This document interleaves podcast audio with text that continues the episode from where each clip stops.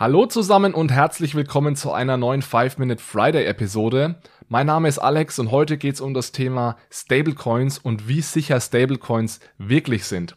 Wir haben im Mai schon mal in Episode 87 über Tether berichtet, also USDT. Die haben damals zum ersten Mal Einblick in ihre Reserve gegeben und wir haben damals schon kritisiert, dass Tethers Reserve nicht gut genug ist für einen Stablecoin.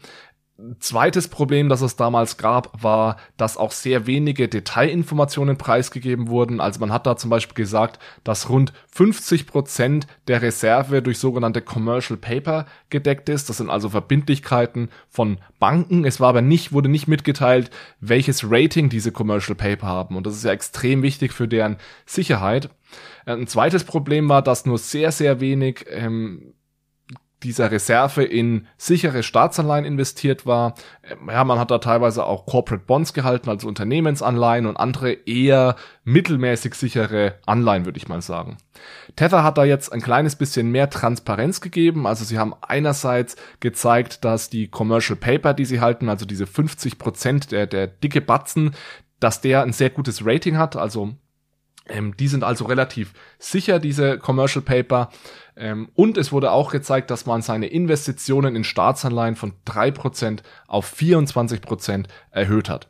Also das sind insgesamt eigentlich gute Neuigkeiten, dass das Ganze sicherer geworden ist. Das wurde auch, glaube ich, sehr positiv in der Crypto-Community aufgefasst. Aber ich wollte heute nochmal ganz klar darstellen, dass auch selbst ähm, oder trotz dieser guten Neuigkeiten ist Tethers Reserve noch nicht annähernd gut genug für einen Stablecoin, der versucht, den US-Dollar im Endeffekt global in der Blockchain-Ökonomie zur Verfügung zu stellen.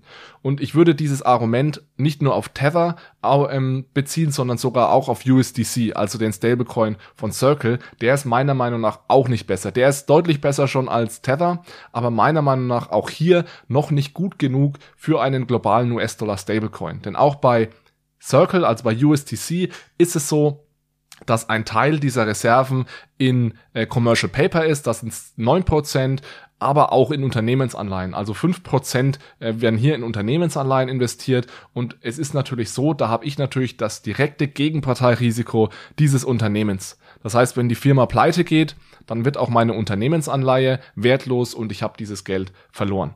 Und selbst wenn wenn isoliert betrachtet oder für Privatanleger diese Unternehmensanleihen und auch diese Commercial Paper an sich eigentlich sehr sichere Anlagen sind, die sehr selten ausfallen, ist das nicht ausreichend für ein ein Vehikel, das es versucht, ein globales Zahlungsmittel zu sein, beziehungsweise den US-Dollar in einer Blockchain-Umgebung zu replizieren.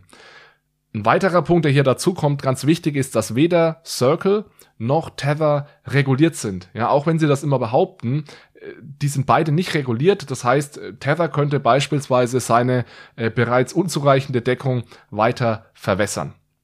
Bei Circle ist ein ganz großes Problem, dass sie die Reserve für ihren Stablecoin als Teil ihrer eigenen Bilanz halten. Das heißt, es handelt sich hier nicht um segregierte Accounts, die besichert sind ähm, oder die abgegrenzt sind, falls Circle pleite geht, sondern wenn Circle scheitert, dann würde diese Reserve also Teil der Insolvenzmasse werden und ist somit natürlich dann, es ist eine zusätzliche Risikodimension, die hier noch mit dazu kommt.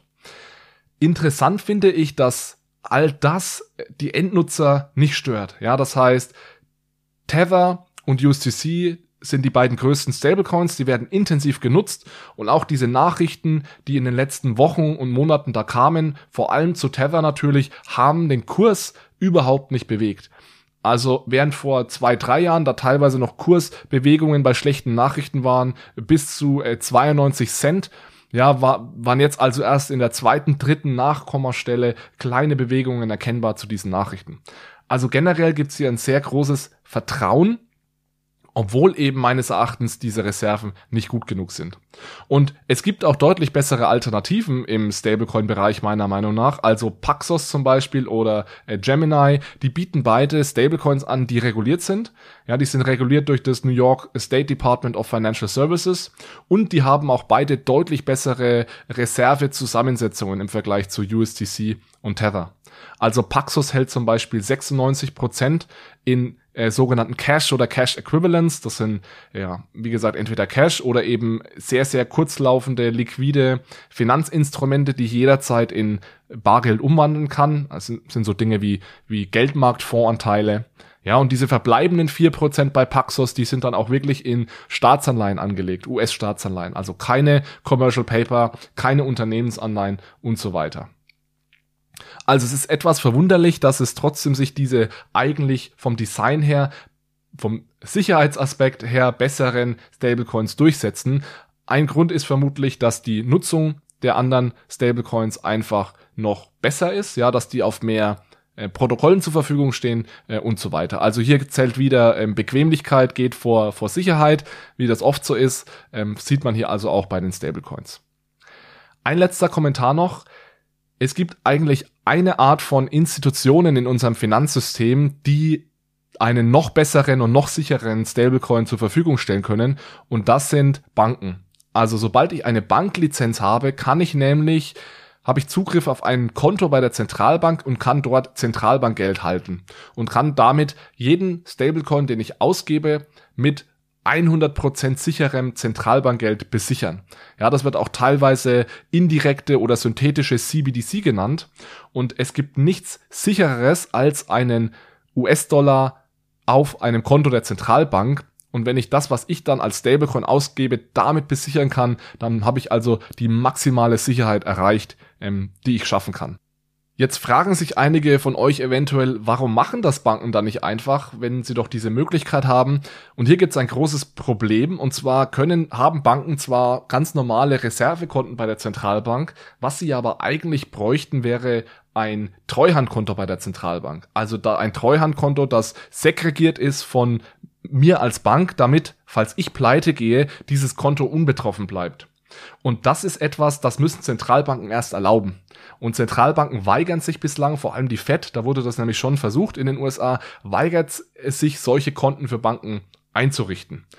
Und sobald das erlaubt würde, bin ich der Meinung, dass es keinen besseren Stablecoin-Anbieter gibt, für End aus Sicht des Endnutzers zumindest, als Banken oder Institutionen mit einer Banklizenz, die Zugriff auf ein solches Konto bei der Zentralbank haben.